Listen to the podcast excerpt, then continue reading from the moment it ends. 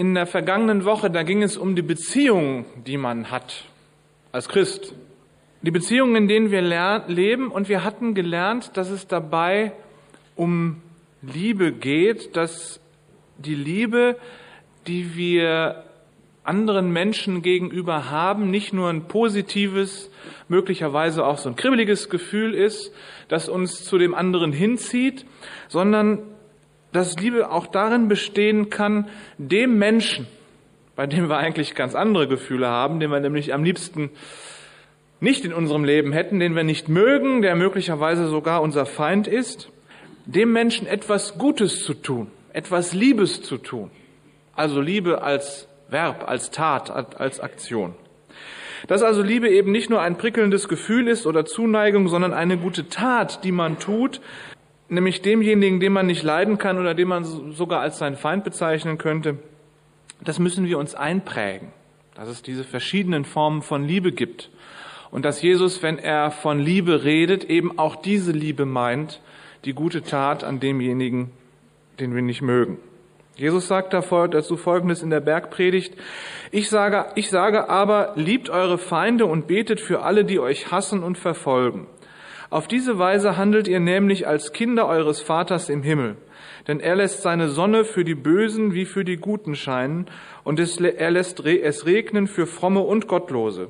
Wollt ihr etwa noch dafür belohnt werden, wenn ihr die liebt, die euch auch lieben? Das tun sogar die, die Gott verachten.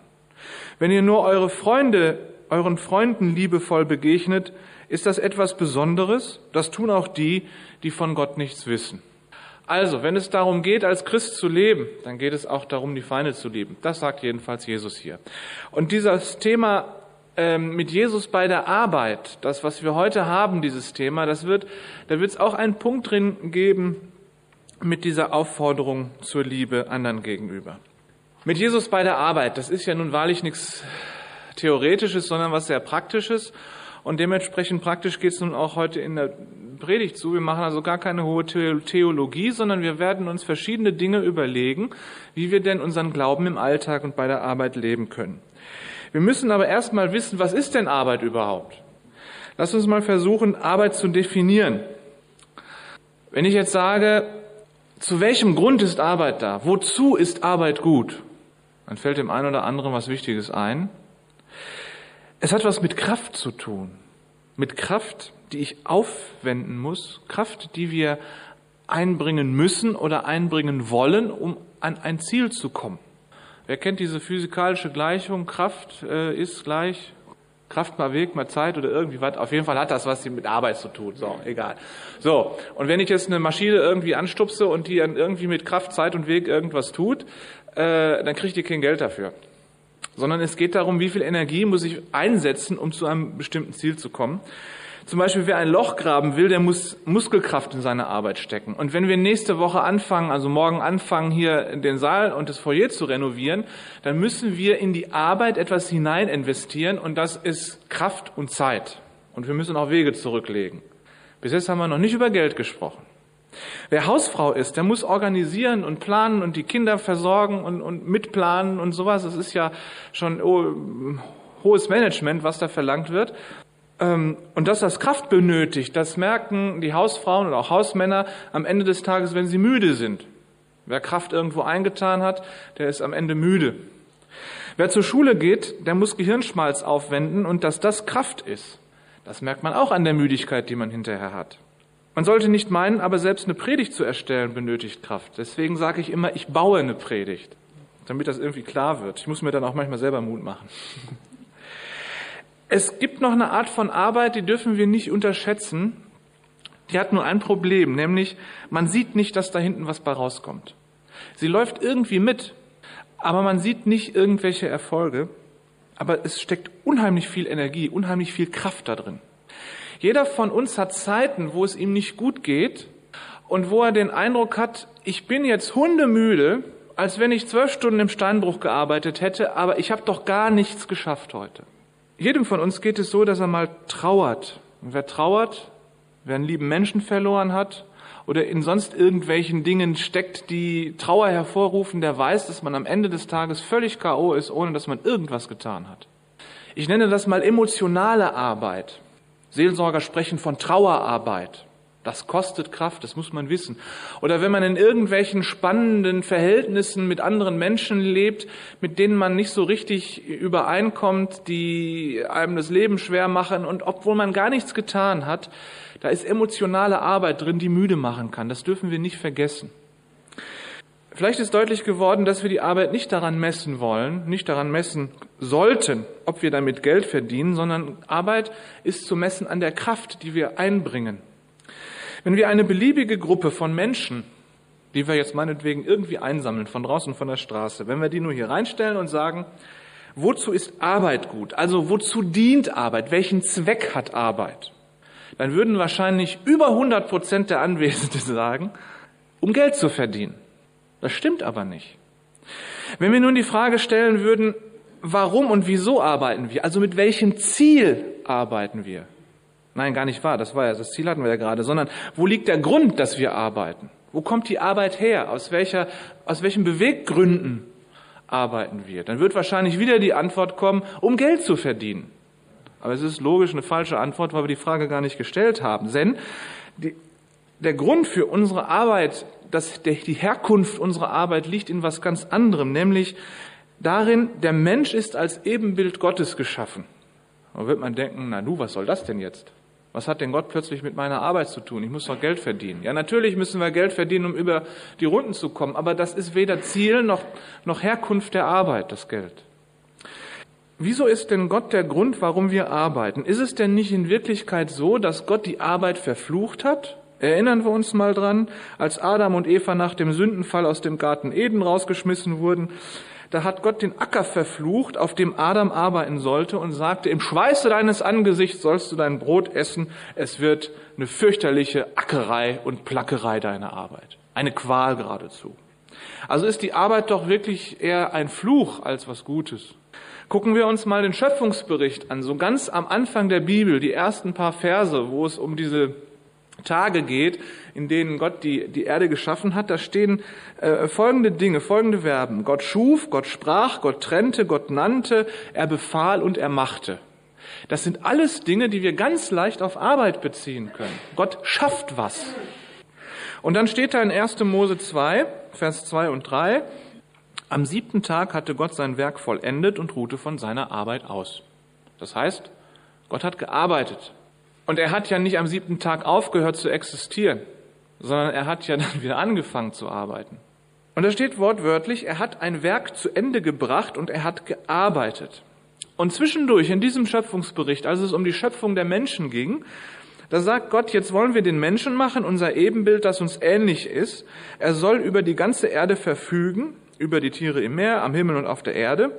So schuf Gott den Menschen als sein Ebenbild, als Mann und Frau schuf er sie, er segnete sie und sprach, vermehrt euch, bevölkert die Erde und nehmt sie in Besitz. Und in Besitz nehmen, das hört sich denn schon nach Arbeit an. Und so sagt Gott quasi so in einem Atemzug, die Menschen sollen mir ähnlich sein und sie sollen arbeiten. Genau wie ich. Indem sie die Erde versorgen, sie in Besitz nehmen und so weiter und so fort. Das bedeutet, dass die Tatsache, dass wir arbeiten, ganz eng mit der Ebenbildlichkeit des Menschen mit Gott verknüpft ist. Gott arbeitet und wir arbeiten auch. Und dann gibt es noch einen zweiten Grund, warum wir arbeiten, der in dieselbe Richtung weist. Jesus sagt in Johannes 5, Vers 17, mein Vater ist ständig am Werk und deswegen bin ich es auch. Das heißt, die beiden arbeiten. Und wenn wir Jesu Jünger sein wollen, wenn wir Jesus nachfolgen wollen, wenn wir sozusagen seine Schüler und Lehrlinge sind, und wenn wir dasselbe tun wollen, was Jesus tut, dann bedeutet das natürlich, dass wir eine Form von Arbeit tun. Wenn wir jetzt mal überlegen, was Arbeit mit uns macht, was der Horst heute Morgen auch so erzählt hat, sicher, wir haben so unseren geregelten Stress und wir freuen uns auch auf unseren Urlaub. Das ist so. Aber jeder kennt das, dass am Ende des Urlaubs, ja, man freut sich wieder auf die Arbeit. Mal mehr, mal weniger, das kommt auch so ein bisschen auf die Umstände an. Aber man merkt, dass man sich am Ende des Urlaubs wieder auf die Arbeit freut und auf den Alltag, der damit so zusammenhängt, auf die geregelten Abläufe des Alltags, die damit zusammenhängen. Und wir brauchen einfach Arbeit, um zufrieden sein zu können. Wenn also Arbeit von der Schöpfung her im Menschen angelegt sind, ist und wir sie brauchen, um zufrieden leben zu können, dann können wir uns wahrscheinlich sehr lebhaft vorstellen, was es bedeutet, keine Arbeit zu haben. Wie geht das einem Arbeitslosen? Natürlich hat er weniger Geld, aber es geht ihm nicht nur deswegen schlechter, sondern auch deswegen, weil er keine Arbeit hat. Nun fragt sich vielleicht der ein oder andere, wenn Arbeit eigentlich ein Segen ist und wenn das von der Schöpfung her in uns angelegt ist, dass wir arbeiten sollen und wenn Gott das von uns möchte und uns damit segnen will, warum ist meine Arbeit für mich eine Qual? Tja, da fragen wir mal den Herrn Adam und seine Frau Eva, warum die diese Frucht vom Baum genommen haben. Denn nachdem es passiert war, dass Adam und Eva die Frucht genommen haben, sich von Gott sozusagen verabschiedet haben und Gott sie rausgeworfen hat, an der Stelle fing an, die Arbeit zur Qual zu werden. Da hat Gott den Acker verflucht. Nicht die Arbeit, sondern den Acker und die Arbeit, äh, die Arbeitsumstände. Das bedeutet, wir leben in einer Welt nach dem Sündenfall und alles, was gut ist, auch Arbeit, ist immer auch, immer grundsätzlich von etwas überschattet, was schlecht ist. Und wenn wir ganz viel gute Arbeit tun, dann kann es sein, dass uns auch ganz viel schlechte Dinge damit passieren und dass es uns manchmal oder vielleicht sogar öfter zur Qual wird. Das hat aber nichts damit zu tun, dass Arbeit schlecht wäre oder von Gott nicht gewollt. Und ich sage, dass auch Arbeitslosigkeit eine Folge des Sündenfalls ist. Das heißt, dass auch an der Stelle Arbeit ganz massiv von etwas Bösem überschattet wird. Leider kann man sich das nicht anders erklären und damit haben wir noch keine Arbeitsmarktprobleme gelöst, aber vielleicht trägt es dazu bei, dass wir, wenn wir Arbeit haben, mit ein bisschen mehr Freude dran gehen können, wenn wir uns bewusst machen, was wir für eine gute Sache da haben. Wir werden aber gleich auch noch darüber nachdenken, wie wir die Qual etwas abmildern können. Wir haben also gehört, dass Jesus sagt, Gott ist immer am Werk. Also wir können es uns dummerweise aber nicht richtig vorstellen, auf welche Art und Weise Gott denn nun arbeitet, weil Gott an sich für uns ja völlig unvorstellbar ist. Und wenn wir, den, äh, wenn wir uns überlegen, Gott hält das ganze Universum irgendwie in Gang und im Gleichgewicht und er hat es trotzdem mit jeder Person, mit jedem persönlich von uns zu tun, also da hat er natürlich alle Hände voll zu tun und wir können uns überhaupt nicht vorstellen, wie das alles funktionieren soll. Also auf welche Art und Weise arbeitet Gott denn? Oder ist es vielleicht so, dass wir Gottes Arbeit in unserer Welt überhaupt nicht wahrnehmen, weil das alles sehr diffus ist und nicht zu verstehen?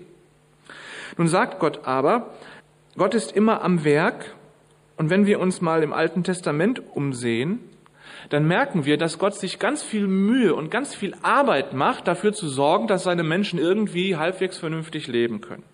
Es ist eben nicht so, dass Gott am Anfang der Welt sieben Tage lang beziehungsweise sechs Tage lang geschaffen hat und dann hat er eine Pause gemacht und dann hat er die Weltzeit aufgezogen wie eine Uhr und wartet jetzt darauf, dass die abtickt und steht daneben und guckt zu, was passiert. Sondern Gott hat ja ein Ziel für diese Welt und da will er hin. Und er steht nicht daneben und tut nichts. Gottes Volk Israel hat sich auch schon mal beklagt, dass sie so viel zu arbeiten haben mit ihrem Gottesdienst und dass sie sich so viel Mühe geben müssen und die ganzen Gesetze und Regeln und was weiß ich nicht alles und dass Gott dabei nichts tut, dass sie sich nur beklagten darüber, ach Gott, wir geben uns hier so eine Wahnsinnsmühe und wir sehen überhaupt nicht, dass du irgendetwas tut, tust. Und dann sagt Gott zu Israel durch den Propheten Jesaja folgendes. Jesaja 43, Vers 22.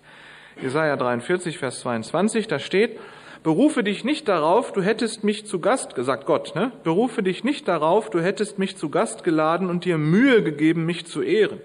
Du hättest mir die Lämmer deiner Brandopfer dargebracht und mich mit deinen Opfermälern geehrt. Du hättest mich für die kostbaren für mich die kostbaren Zutaten zum Salböl gekauft und mich mit dem Fett deiner Opfer erfreut. Behaupte nur nicht, ich hätte dir eine schwere Last aufgeladen mit den Speiseopfern und dich geplant, geplagt mit den Räucheropfern, die ich von dir verlangt habe. Im Gegenteil. Du hast mir eine Last aufgeladen mit deinen Sünden und du hast mich geplagt mit deinen verbrecherischen Taten. Ich bin dir zu nichts verpflichtet. Und trotzdem vergebe ich deine Schuld und denke nicht mehr an deine Verfehlungen weil ich es so will. Also Gott sagt von sich selbst, ihr macht mir Mühe. Ihr könntet so leicht haben, wir könnten so schön miteinander leben. Und was ist? Ihr benehmt euch ständig daneben wie ungezogene Kinder. Ihr macht mir Mühe mit euren schlechten Taten, mit eurem dummen Verhalten und mit eurer Sünde.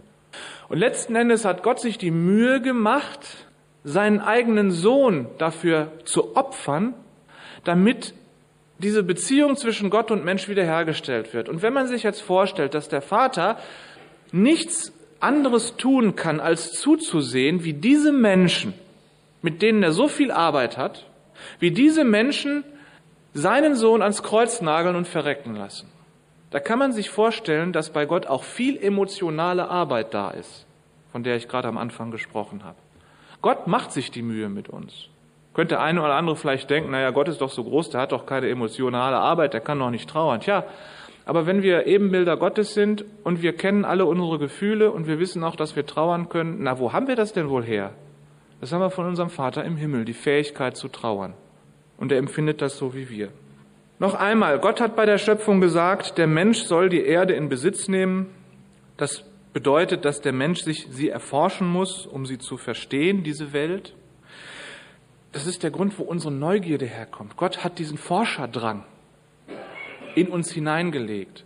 Und wenn man irgendwie forschen will, forschen muss, dann muss man ja auch irgendwelche anderen Dinge tun, damit man sich am Leben halten kann. Also es geht ja nicht nur, dass jetzt irgendjemand irgendwelche Atomforschung macht oder so oder irgendwelche, ich keine Ahnung, was man alles erforschen kann, sondern der muss ja auch irgendwo Lebensmittel herkriegen, die von jemand anders hergestellt werden. Das heißt, in der, in dieser Gebot, in diesem Gesetz, in dieser Aufruf Gottes, erforscht die Erde und herrscht über sie, steckt die ganze Arbeit mit drin. Wenn wir Gott das glauben und uns überzeugen lassen, dass Gott fortwährend damit beschäftigt ist, die Welt am Laufen zu halten und in dieser Welt nichts passiert, wo er nicht die Finger drin hätte, dann werden wir zu Mitarbeitern Gottes, wenn wir arbeiten. Wir werden Mitarbeiter Gottes. Wir arbeiten nicht für Gott, sondern wir arbeiten mit Gott in dieser Welt. Wir arbeiten nicht für Gott, sondern wir arbeiten mit Gott in dieser Welt. Wir sind mit Gott am Werk seit dem Tag, wo er die Menschen geschaffen hat. Gucken wir mal uns an, wie wir einen Arbeitstag gestalten können. Zunächst haben wir ja begriffen in der letzten Lektion, dass wir, nein, in der ersten Lektion, dass wir den Tag in der Gegenwart Jesu beginnen, indem wir mit ihm alles besprechen, was so anliegt, was uns Kummer macht und was uns vielleicht freut. Und dasselbe gilt auch für den Beginn der Arbeit. Und da kann man schon mal damit anfangen, Herr, ich gehe jetzt zur Arbeit und es ist eine Qual.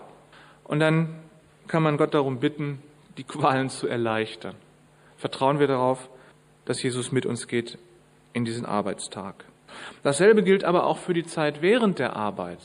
Und es gibt da diesen Vorschlag, wie wäre es, zwei oder dreimal während der Arbeitszeit eine Pause von einer Minute zu machen oder vielleicht zwei, um sich mal so aus dem ganzen Alltagsgeschehen auszuklinken und Kontakt zu Gott zu suchen, zu beten, mal die ganze Umgebung irgendwie auszublenden und zu gucken, dass man irgendwie Kontakt zu Gott kriegt.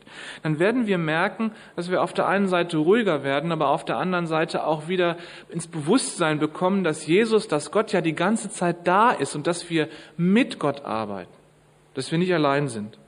Dasselbe gilt für das Ende der Arbeit. Gott hat nach jedem Arbeitstag der Schöpfung Folgendes gemacht. Er hat sich sein Werk angeguckt und hat gesagt, boah, das ist gut. Nach jedem Tag hat er gesagt, Siehe, es ist gut. Was hindert uns eigentlich daran, am Ende unseres Arbeitstages mal zurückzublicken auf das, was wir so getan haben, zu sagen, jo, das habe ich gut gemacht. So ein kleines inneres Schulterklopfen ist vielleicht nicht so ganz, ähm, naja, haben wir ein bisschen Probleme mit manchmal, aber manchmal ist es wirklich erlaubt zu sagen, jo, habe ich gut gemacht. Wir dürfen natürlich ehrlich dabei sein, weil es gibt natürlich auch Dinge, die laufen unendlich schief. Und da kann man nicht sagen, habe ich gut gemacht, weil wir haben es nicht gut gemacht. Aber wir müssen auch nicht alles, was wir gut gemacht haben, so unter den Scheffel stellen, so unter den Teppich kehren, sondern wir dürfen uns auch sagen, ja, ich habe da was Gutes gemacht. Und manchmal ist es eben auch so, dass man Arbeit, die man eigentlich nicht mag, Ewigkeiten vor sich herschiebt und dann sich freut, dass man sie erledigt hat. Und dann kann man sich auch sagen, jo, habe ich gut gemacht. Ich habe letzte Woche Fenster geputzt. Habe ich lange vor mir hergeschoben. Immer hatte ich einen Grund. Meistens war es das Wetter. zu sonnig, zu regnerisch, zu sonnig, zu regnerisch. Aber als ich das dann fertig hatte, da konnte ich wieder rausgucken. Und habe ich gesagt, klasse, das hast du wieder sauber hingekriegt. Also wir dürfen uns schon ärgern, wenn was nicht läuft und schief geht, aber wir müssen uns auch nicht so bescheiden verhalten, dass wir alles, was wir gut gemacht haben, gleich so äh, unter den Teppich kehren und so tun, als wenn es nicht gut get getan wäre. Wenn wir das auch mal sagen können zu uns selber, das hast du gut gemacht, da kannst du zufrieden mit sein, dann kann unser Arbeitstag zu einem guten Abschluss kommen und dann können wir nach Hause gehen und sagen, jetzt kann ich die Arbeit auch hinter mir lassen. Ich weiß, dass es noch viel zum Thema Arbeit zu sagen gäbe und wir könnten heute Morgen wahrscheinlich noch Ewigkeiten drüber reden. Wir könnten über alles Mögliche ins Gespräch kommen und vielleicht haben wir nachher nach dem Gottesdienst auch noch die Möglichkeit, das ein oder andere miteinander zu sprechen. Alle diejenigen, die jetzt in der nächsten Woche anfangen mitzuarbeiten, hier das Gemeindehaus zu renovieren, wir werden natürlich auch viel über Arbeit reden, denke ich mal. Die Möglichkeit besteht ja. Aber wenn wir schon mal begriffen haben, dass Arbeit grundsätzlich ein Segen ist, und nicht nur ein Fluch. Dass viel Gutes in der Arbeit steckt und nicht nur eine Qual. Und dass wir mit Gott arbeiten und nicht für Gott. Dass wir Mitarbeiter Gottes sind, dann haben wir schon, denke ich, viel gewonnen für unser Verständnis von Arbeit. Sehen wir uns zum Schluss nochmal die Menschen an, die uns während der Arbeit begegnen. Jetzt kommen wir wieder zum Thema Liebe. Manchmal treffen wir äh, unterschiedliche Leute. Manche, manche treffen überhaupt nicht viele Leute am Alltag. So, ähm, ich kann mir vorstellen, eine Hausfrau trifft wesentlich weniger Leute als ein Außendienstler. Und ich denke mir, ein Außendienstler trifft auch nicht so viele Leute wie ein Schüler. Wenn man so am Schulhof guckt und die Beziehungen, die es da alle gibt, meine Güte, wie viele Leute. Manche von uns treffen immer dieselben Leute. Manche von uns, wie zum Beispiel ein Außendienstler oder so, ähm, oder jemand, der im Laden steht und irgendwas zu verkaufen hat, der trifft ständig neue Leute und muss sich ständig auf andere Persönlichkeiten einlassen, um vernünftig arbeiten zu kommen, äh, zu können. Man äh, ist also mit Menschen ständig beschäftigt. Aber jeder von uns kennt mindestens einen Menschen, der ihm so quer im Magen liegt, dass man am liebsten vor dem wegrennen möchte.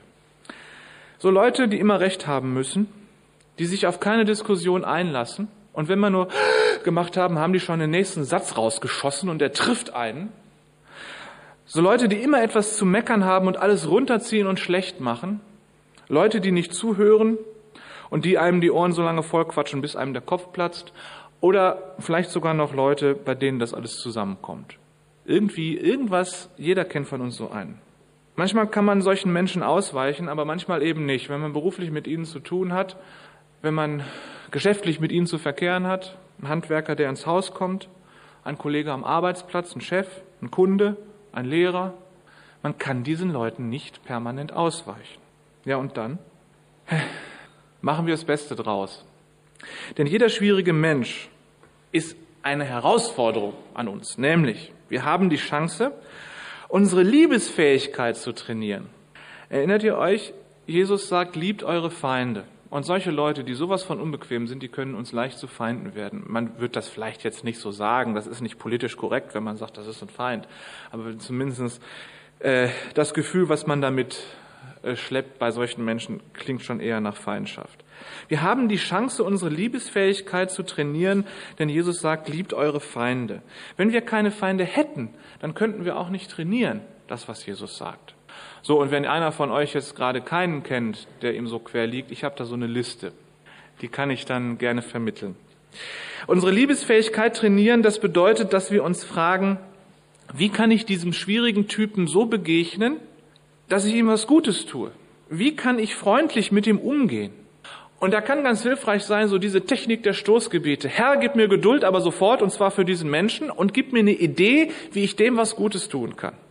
Hilft mir durchzuschauen, durchzublicken, warum es dem so beschissen geht und warum der sich so verhält, wie er sich verhält und gib mir eine Idee, wie ich dem was Gutes tun kann. Und dann nichts wie los und hinein in die Situation und drauf losgegangen auf diesen Menschen. Vielleicht hat man ja dadurch, durch die Tatsache, dass man nicht vor ihm wegrennt, schon unendlich viel mehr bewirkt, als man sich eigentlich vorstellen kann. Denn solchen Leuten weichen ja normalerweise alle anderen Menschen auch aus. Und wenn wir als Einzige auf ihn zugehen oder es geschehen lassen, mit ihm zusammenzutreffen und positiv mit ihm umgehen, vielleicht haben wir dann schon in den Panzer dieses Menschen, mit dem er sich umgibt, ein kleines Loch geschlagen. Wie gut könnte dem das tun, wenn wir mal nicht wegrennen, sondern Stoßgebete zu Gott schicken und ihn bitten, uns Liebe zu schenken für solche Menschen. Also jeder schwierige Mensch ist nicht nur deswegen positiv, weil er als negatives Beispiel dienen kann, sondern er ist auch deswegen positiv, weil wir begreifen, wir können Liebe üben. Und das ist ja nur eine Sache, zu der Jesus uns beauftragt. Da ist ein Übungsfeld für uns. Und ich bin fest davon überzeugt, dass solche Menschen nicht darum in unser Leben kommen, damit wir sie verändern, sondern dass sie deswegen in unserem Leben auftauchen, damit wir uns verändern. Weil Gott einen Plan und ein Ziel mit uns hat und an uns arbeitet, uns weiterentwickeln will, damit wir Jesu Ebenbild immer ähnlicher werden. Deswegen bin ich überzeugt davon, dass es schon Sinn hat, wenn wir mit Menschen zusammentreffen, die uns eigentlich quer liegen. Gesegnet der Mensch, der nicht so ganz viele Menschen hat, die einem quer liegen. Zum allerletzten Schluss. Wenn uns klar ist, dass nicht das Geld der Sinn von, von Arbeit ist, sondern die Tatsache, dass wir die Arbeit in unsere Wiege gelegt bekommen haben und sie darum sinnvoll ist, weil wir Ebenbild Gottes sein soll und darum sinnvoll ist, weil sie uns zufrieden machen soll, dann haben wir schon unheimlich viel gewonnen. Wenn uns klar ist, dann ist die Arbeit, dann ist die Arbeit die wertvollste, die uns zufrieden macht. Jetzt weiß ich, man ist heute manchmal herausgefordert, und immer öfter herausgefordert, Arbeit zu tun, die einem nun überhaupt nicht zufrieden macht. Stellen wir sich vor, jemand ist Hartz-IV-Empfänger und der kriegt vom Arbeitsamt eine, äh, einen Arbeitsplatz vermittelt ähm, und er muss da hingehen, um aus diesem äh, aus der Arbeitslosenstatistik zu, zu, äh, zu verschwinden und der tut da Dinge, die er nicht mag und die auch noch schlecht bezahlt werden. Ja, das ist dann wirklich eine Qual. Das hat was damit zu tun, dass wir in dieser Welt leben nach dem Sündenfall und das eigentlich Gute, die Arbeit, überschattet wird von diesem Bösen. Wir leben hier in einer christlichen Gemeinde zusammen und da wird ganz leicht klar, dass wenn wir hier arbeiten, wir mit Gott zusammenarbeiten. Das wird uns vielleicht an unserem Arbeitsplatz, in der Industrie, im, im, im, im Geschäft nicht so unbedingt klar. Aber wenn wir hier zusammen sind und miteinander arbeiten, dann wird ganz leicht klar, dass wir Mitarbeiter Gottes sind. Frommdeutsch gesagt, wir sind hineingestellt in die Arbeit am Reiche Gottes. Das heißt, wenn jemand sinnvolle Arbeit sucht, Entweder weil er in seinem Betrieb keine sinnvolle Arbeit hat oder weil er arbeitslos ist oder ihm sonst irgendwas an seiner Arbeit nicht passt. Wenn jemand sinnvolle Arbeit sucht, die seinen Begabungen und Fähigkeiten entspricht, wo er positiv was mit aufbauen kann, wo es gute Beziehungen gibt und nicht nur Leute, die einem quergehen, dann ist er hier in der Gemeinde genau richtig mitzuarbeiten. Und ich bin mal gespannt, wie viel Spaß wir haben werden in den nächsten Wochen, wenn wir hier anfangen zu renovieren. Das macht Sinn. Herzliche Einladung. Also bitte hier, wir haben immer was zu tun. Und das ist ziemlich wunderbar, sag ich mal, in einer Gemeinschaft zu leben, in der man zusammenarbeiten kann, wo Arbeit wirklich Sinn macht, wo Arbeit wirklich Freude macht und man nicht ständig aufs Geld schielen muss und auf die Lohnabrechnung steht. Also, wie heißt es so schön? Packen wir es an. Los geht's. Amen.